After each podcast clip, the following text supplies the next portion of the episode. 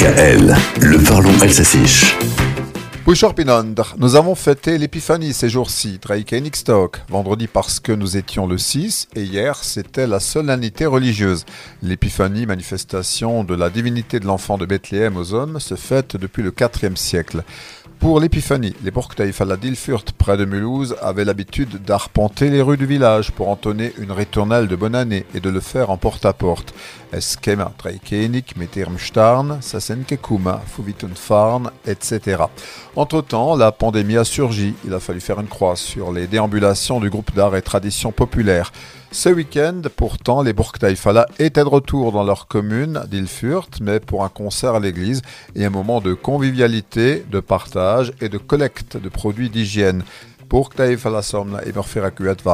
Dans la tradition rhénane, on retrouve quelque chose de similaire, les Sternsinger. Sternsinger, les chanteurs à l'étoile. Des enfants campant les rois mages dont l'importe une étoile. Eux aussi vont de maison en maison sur lesquelles ils appellent la bénédiction Christus Sagentassus.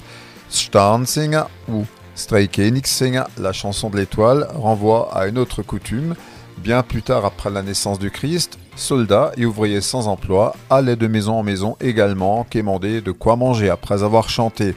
Plusieurs dictons enfin font référence à la météo de l'épiphanie. Souvenez-vous qu'on avait un temps plutôt pourri hier. Par exemple, Si le temps de l'épiphanie n'est pas à l'hiver, l'hiver n'en sera pas plus rude.